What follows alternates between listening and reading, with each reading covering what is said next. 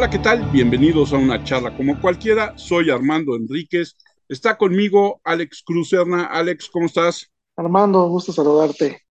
Y también Dai Gómez. Dai, ¿cómo estás? Muy bien, profe, aquí. Y en esta ocasión nuestro invitado es Steve Durán desde la ciudad de Aguascalientes. Es diseñador y creador de videojuegos. Steve, muchas gracias por aceptar la invitación. No, hombre, pues al contrario, muchas gracias por el interés. Yo encantado de platicar de, de nuestro trabajo. Steve, cuéntanos cómo llegaste al diseño de videojuegos. De básicamente desde pequeño jugaba videojuegos y pues siempre me gustó, ¿no? Crear así como de, ah, estaría padre, estaría padre. Pero cuando yo era pequeño, querer hacer videojuegos era como querer ser astronauta. Así como, como de, chale, es imposible, o hay que ser muy inteligente, o estudiar en Estados Unidos, etcétera. Y pues ahí como que moría el sueño. Después ya de haber salido de mi carrera, yo soy licenciado en informática, con un trabajo en gobierno, casado con una pequeña niña. Conocí Unity, el motor para creación de videojuegos, y empecé a, pues, a picarle, como se dice vulgarmente, a hacer jueguitos. Y de ahí nació un hobby, un hobby de hacer videojuegos. Este hobby fue creciendo con nuevos juegos que se iban realizando, juegos que ya tenían una marca, ya se lanzaban como Ogrepix, es el nombre de la marca, y a partir de ahí ha ido evolucionando hasta convertirse en un estudio profesional de desarrollo de videojuegos. ¿Por qué le pusiste a la marca Ogrepixel?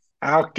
A mi esposa y a mí nos gusta mucho todo este tema de fantasía, de dragones, magos, cosas como de Tolkien. Entonces, en ese momento yo hacía todo lo de los juegos, hacía la progra, el arte y en particular el arte lo hacía con estilo pixel art. Entonces fue así como de, ah, ok, pues algo que tenga que ver con fantasía, un ogro, ogre en inglés y pixel. Creemos que sonaba bien y por eso Ogre Pixel. ¿Cuánto tiempo tiene de existir Ogre Pixel? Ogre Pixel nace como hobby en 2014, ya son ocho años. No hemos parado desde entonces, hemos creado juegos de manera constante. ¿Cuántos juegos tienen, Steve? Ya son varios, a ver, es Maze Quest, Black Tower Enigma, Watcher, Sidecasters, Jumper John, digamos que seis juegos publicados y un juego en desarrollo que está muy próximo a lanzarse para PC y consolas. ¿Cómo es el camino a llegar a ese tipo de cosas que en México sin duda a veces cuesta mucho trabajo realizarlo? Tú las dicho, en Estados Unidos, ese y Japón son los primeros en hacer la industria que también nos gusta demasiado. ¿Cómo es para que otros, porque he visto varios que se animan y dicen, yo quiero estudiar eso, animación, yo quiero darle vida a un videojuego, a una idea diferente? ¿Cómo es ese camino y cómo es ese paso que se da? Pues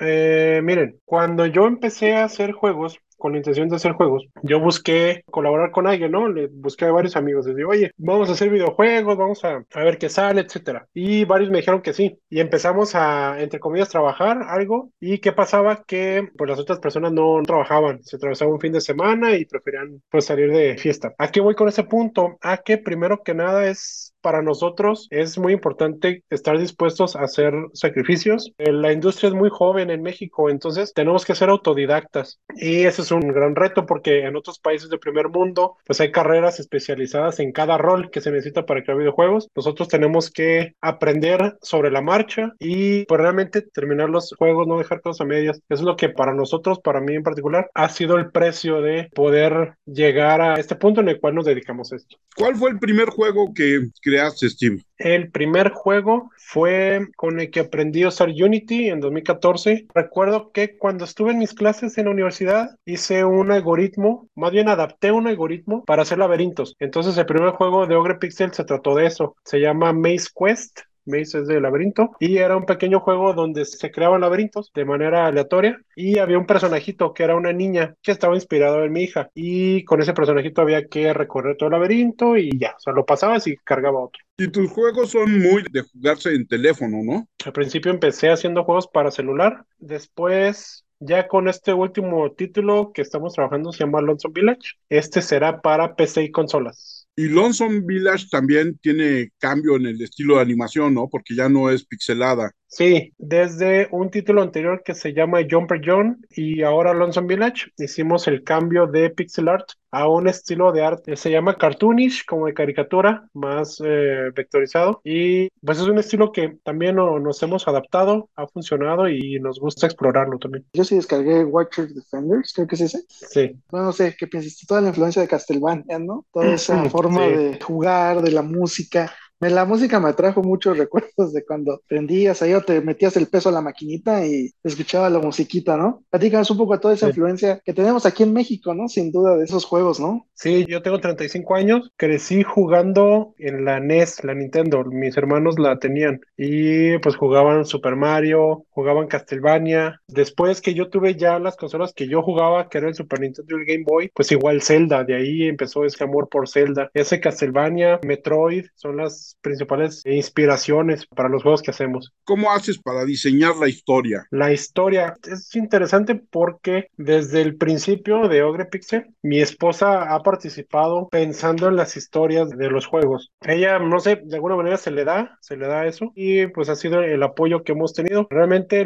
es un trabajo en equipo, no solo de ella, también participo yo y hoy en día participo en el equipo completo. Partimos de una idea, un argumento, se le va dando forma hasta que creamos eh, pues una historia que creemos que es interesante eh, contarla a través del juego. Y luego diseñan, prueban, ¿dónde prueban? En la computadora primero hacemos los prototipos, los probamos nosotros mismos, los probamos con otras personas. Después es un proceso iterativo donde ya finalmente se va probando en, en la plataforma en la cual va a salir el juego, que en ese momento eran celulares y ahora pues igual PC, computadora y en las consolas. ¿Cómo hacen la música? La música, ese es un elemento que siempre hemos contratado de terceros. Hay algo bien interesante de este último videojuego. La compositora musical es una chica que se llama Majo. Ella es de Puebla, vive en Estados Unidos. Ella es la compositora del soundtrack. Y algo interesante es que para nosotros poder hacer Lonesome Village, hicimos una campaña de crowdfunding en Kickstarter. Y uno de los stretch goals de las metas a alcanzar fue crear la música orquestada. Y se consiguió. Y esta chica Majo consiguió una banda estudiantil en Puebla y ellos pues eh,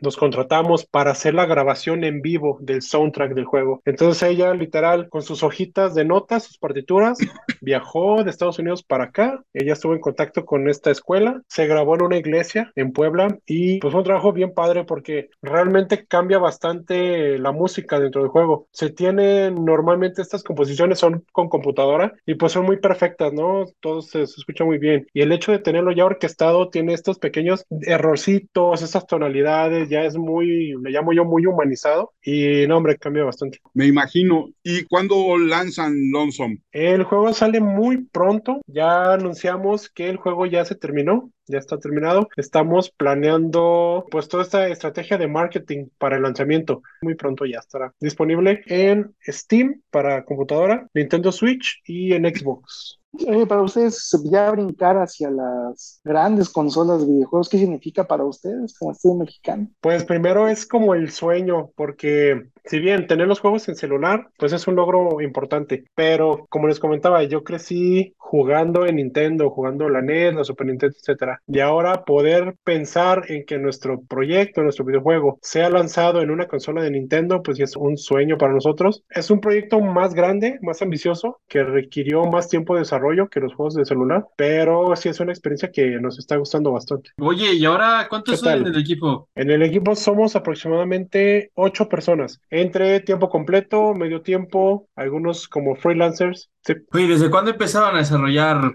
Lonesome Village? Lonesome Village lo comenzamos diciembre de 2019, entonces ya vamos para tres años. Al final de cuentas son un equipo pequeño, ¿no? Todavía, pero justo se cruzó la pandemia, ¿no? ¿Cómo fue?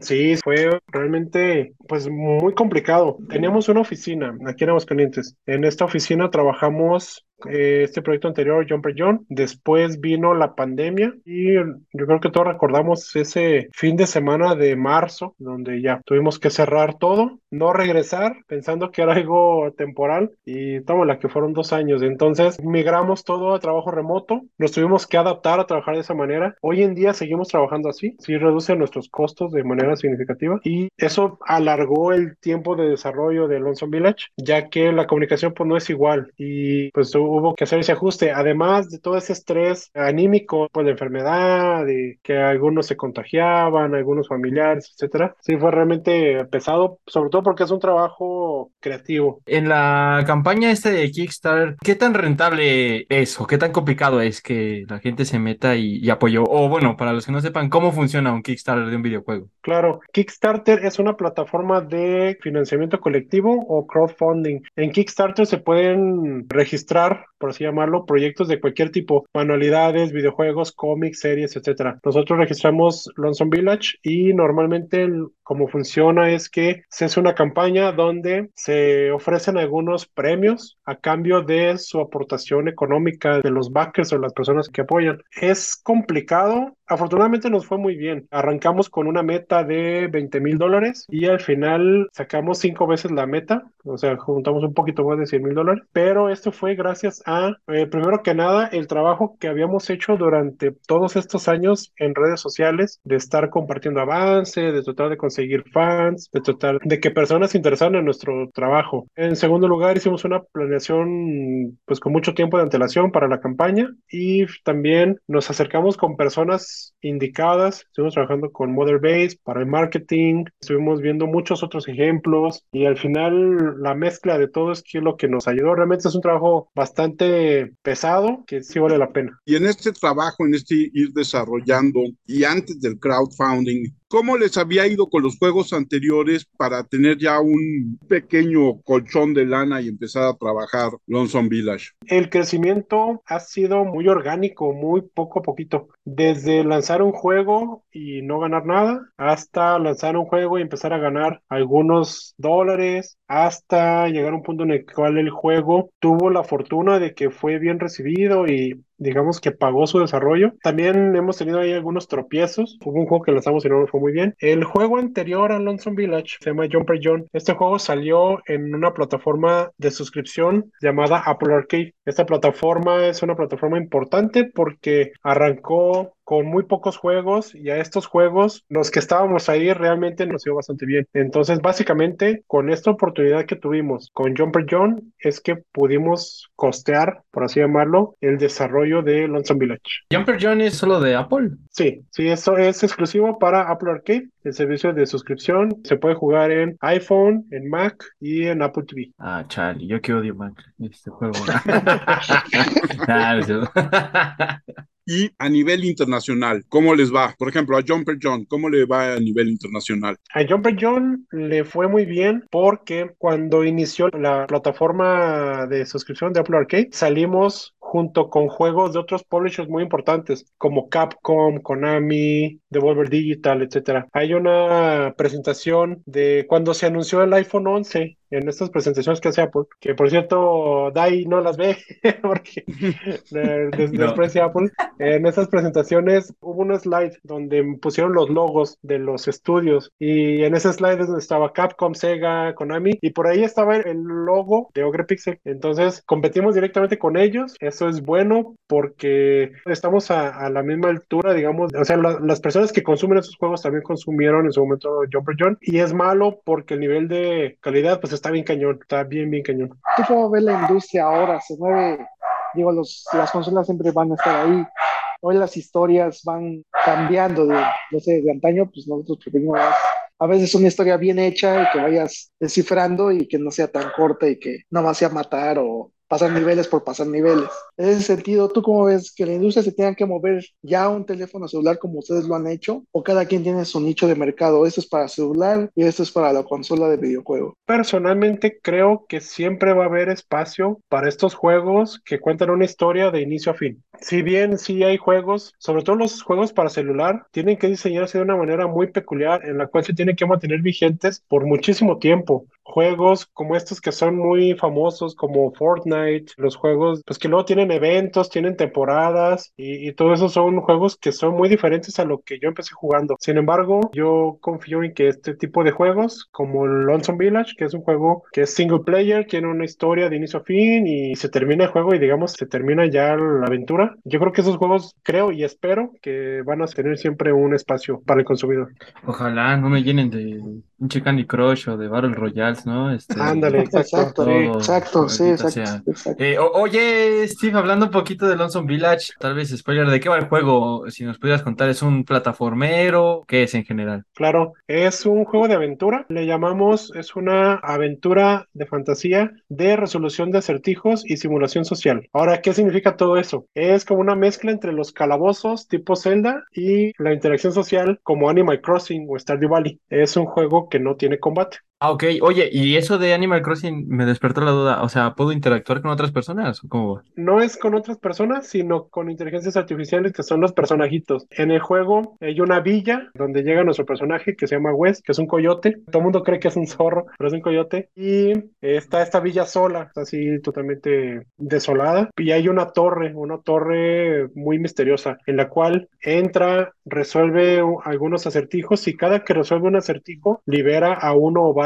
personajitos de la villa. Entonces, de esta manera es como se hace el match entre estos dos gameplays porque por un lado tienes que resolver los acertijos para liberarlos y fuera de tienes que interactuar con ellos, interactuar con ellos para pues hacer misiones, entregarles cosas, craftear cosas, pescar, todo ese tipo de cositas de interacciones como Animal Crossing y es así como se forma el loop del juego. Oh, ok, perfecto. Interesante. No me acuerdo si la gente de Navegante o la gente de Lienzo fueron los primeros que nos pusieron en el radar de Ogre Pixel. ¿Cómo está a nivel nacional el trabajo en equipo? Porque lo que sí veo es que hay algunos de ustedes en Chihuahua, hay otros en Puebla, hay otros en Jalapa, hay otros en Querétaro. En este sentido de trabajo, de diseño, como dices, en México, que de repente puede ser incipiente, se están apoyando unos a otros. Esa es una buena pregunta. Algo que buscamos, me atrevería a decir que la mayoría de los que hacemos juegos es estar en constante comunicación. Por ahí tenemos grupos en WhatsApp, tenemos grupos incluso Facebook, Discord, donde nos buscamos con el fin de compartir nuestras experiencias, nuestros errores, lo que ha salido bien. Esto debido a que,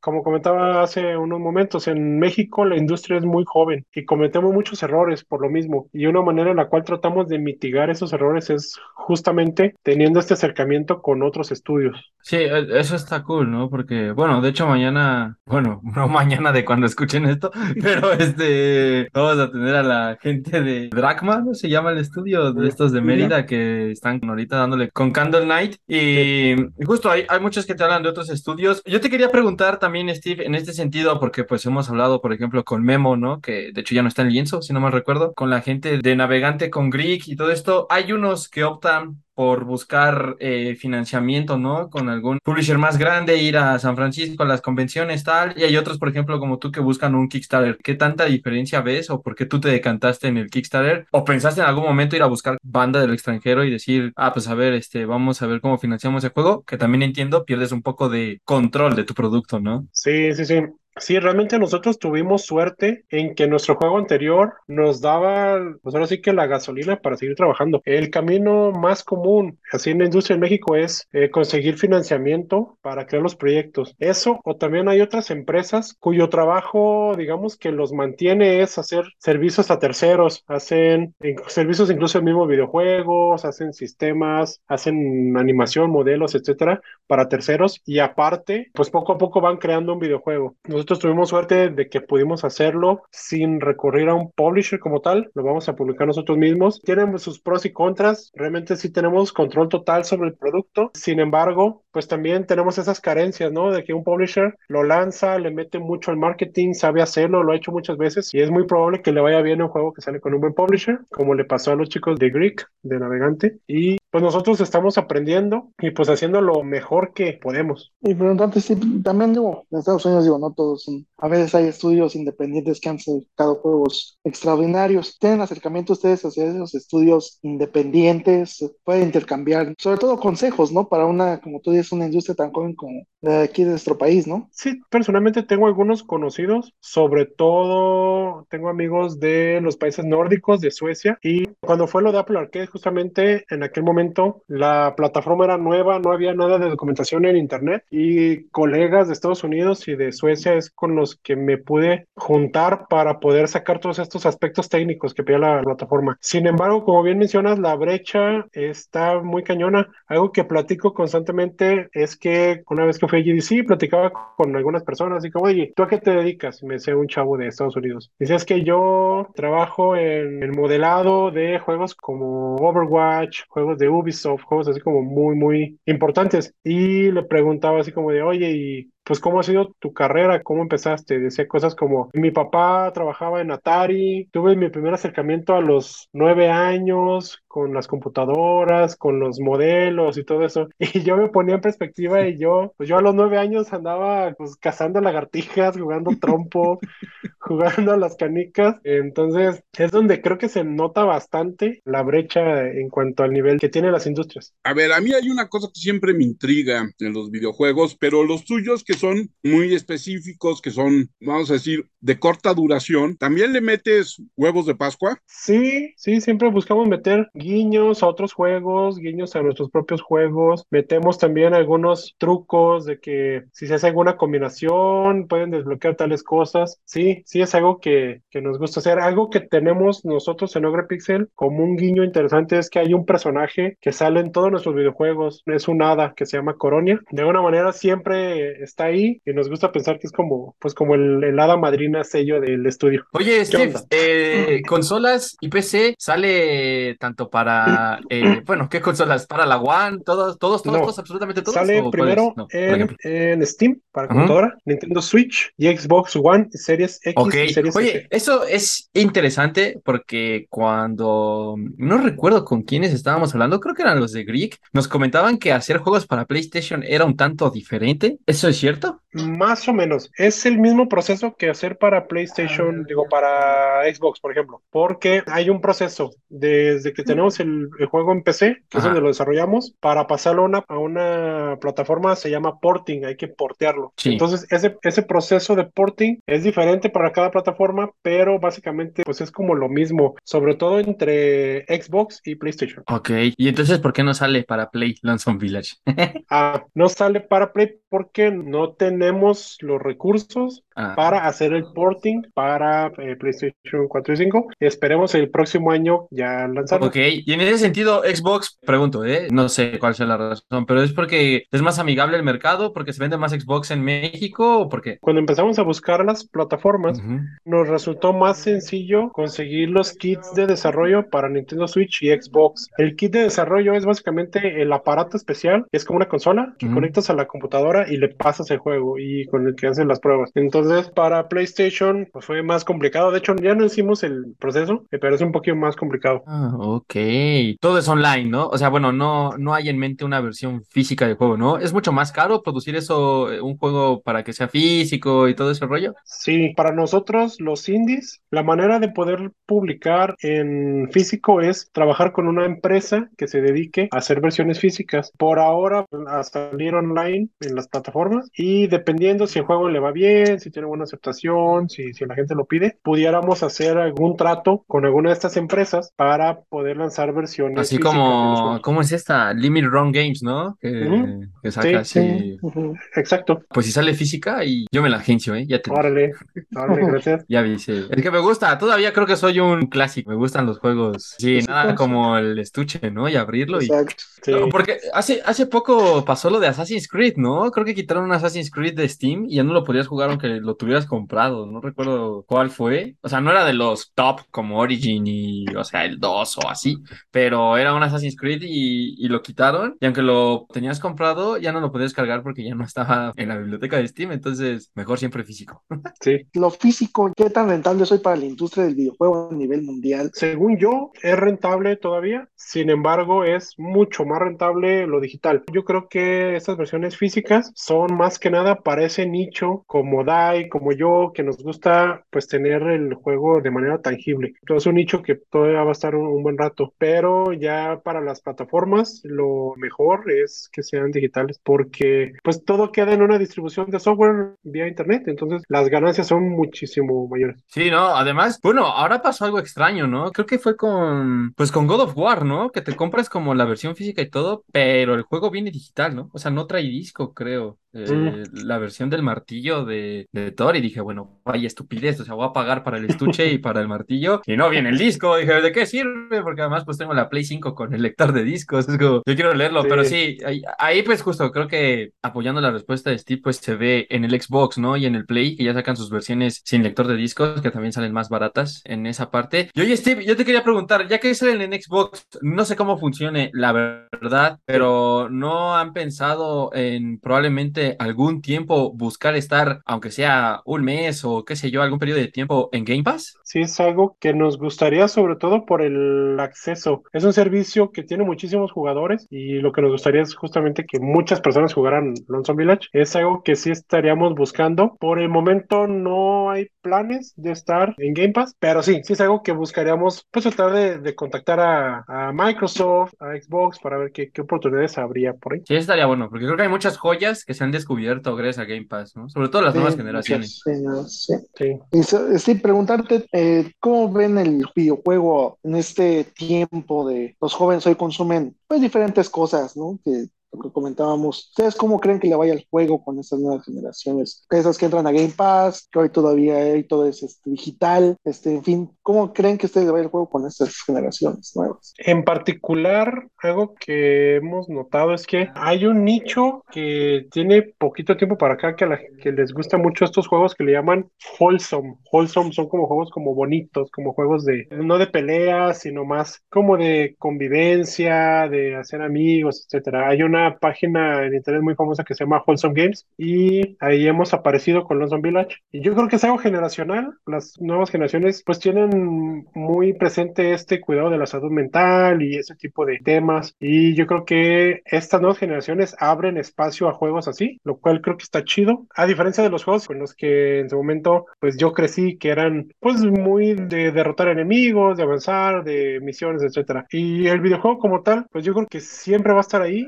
Hay muchas plataformas que permiten tener videojuegos de muchos tipos. Está el tema del VR, el AR, los juegos que son pues con Pokémon Go, eh, juegos en línea, etcétera. Las opciones se están multiplicando muchísimo y es algo chido porque creo que como industria de entretenimiento vamos a estar ahí por mucho, mucho, mucho tiempo. Steve, o sea, por ejemplo, en este parámetro de, ya que Alex tocaba lo de cómo le irá al juego, cómo crees que le va, pero en un estudio independiente, ¿cuál es como la línea de le fue bien? Depende de cada estudio las metas que se tengan. En nuestro caso en Ogre Pixel, algo que nos dice que un juego le fue bien es que costee, o sea, que las ganancias hayan cubierto los gastos tanto de producción como de pues marketing, del porting, de todo esto que costó llevar el juego ahí y que también nos dé el recurso para poder empezar otro proyecto. Empezar significa pues mínimo, mínimo poder hacer un, un buen demo, un vertical slice que nos permita buscar un publisher. ¿Qué tanto tiempo te lleva elaborar un demo para presentarlo y cuánto más o menos es de duración un demo?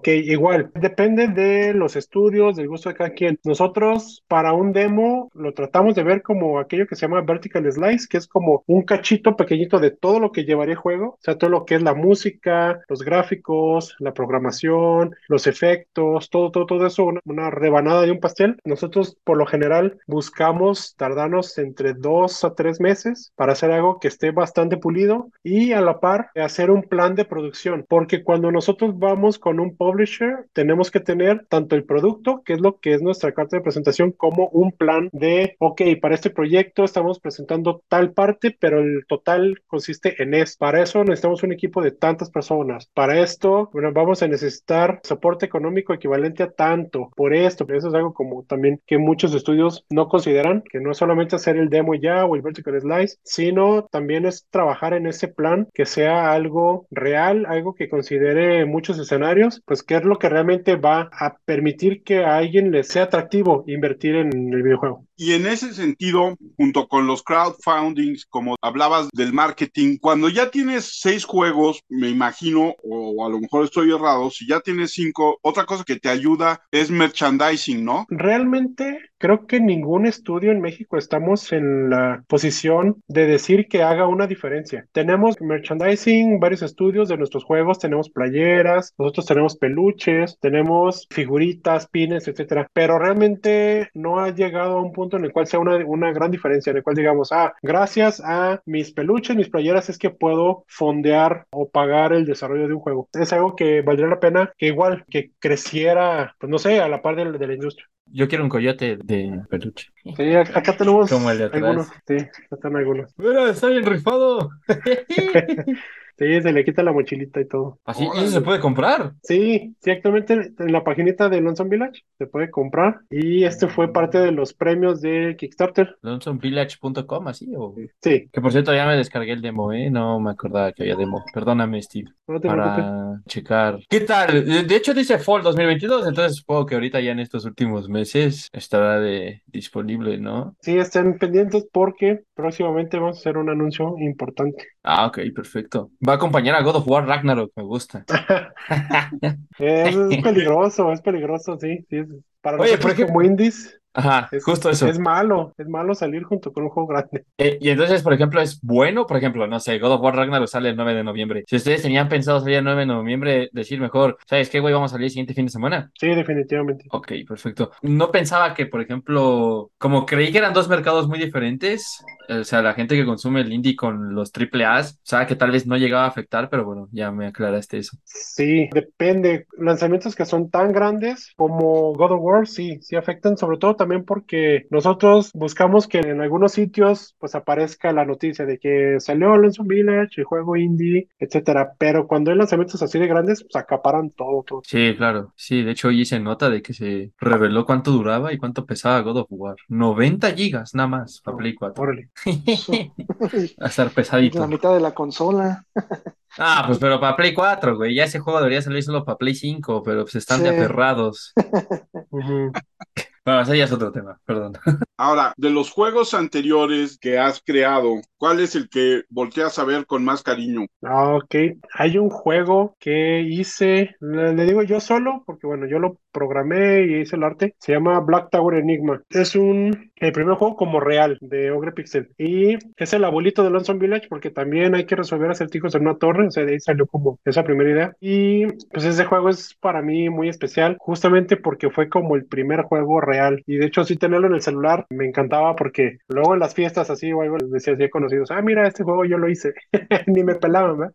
Pero para mí era como muy importante. Uno dice siempre que el proyecto que más quiere uno es el que está terminando, pero ¿ya estás pensando en el juego que sigue? Sí, lo que nosotros hacíamos en Ogre Pixel es que cuando ya tenemos un proyecto ya definido, ya no estamos trabajando en contenido, para acabarlo es cuando empezábamos a crear el siguiente. De hecho, ese fue el paso entre Jumper John, el anterior, y Lonesome Village. Jumper John estábamos terminando contenido y estábamos empezando a prototipar, a hacer el demo de Lonesome. En esa ocasión no nos dio tiempo de hacer eso, entonces sí siento que soy como atrasado porque por más que quisiera hacerme como un espacio, tengo algunas ideas, pero empezar a a plasmarlas, no, no tenemos el tiempo, estamos bien metidos en Lonesome. En resumidas cuentas, el próximo año es cuando empezaremos de lleno con eso. Una duda por el asunto del look del pixel que se ve antiguo a una animación como la de Lonesome Village. ¿Cuesta más trabajo o no hacer una animación tipo Lonesome Village a diferencia de tus juegos anteriores? Yo diría que son técnicas diferentes. Hay artistas muy buenos en ambas técnicas. Yo personalmente creo que sí cuesta más trabajo hacer un estilo de arte como Lonesome Village que pixeleado como los juegos anteriores. Sí.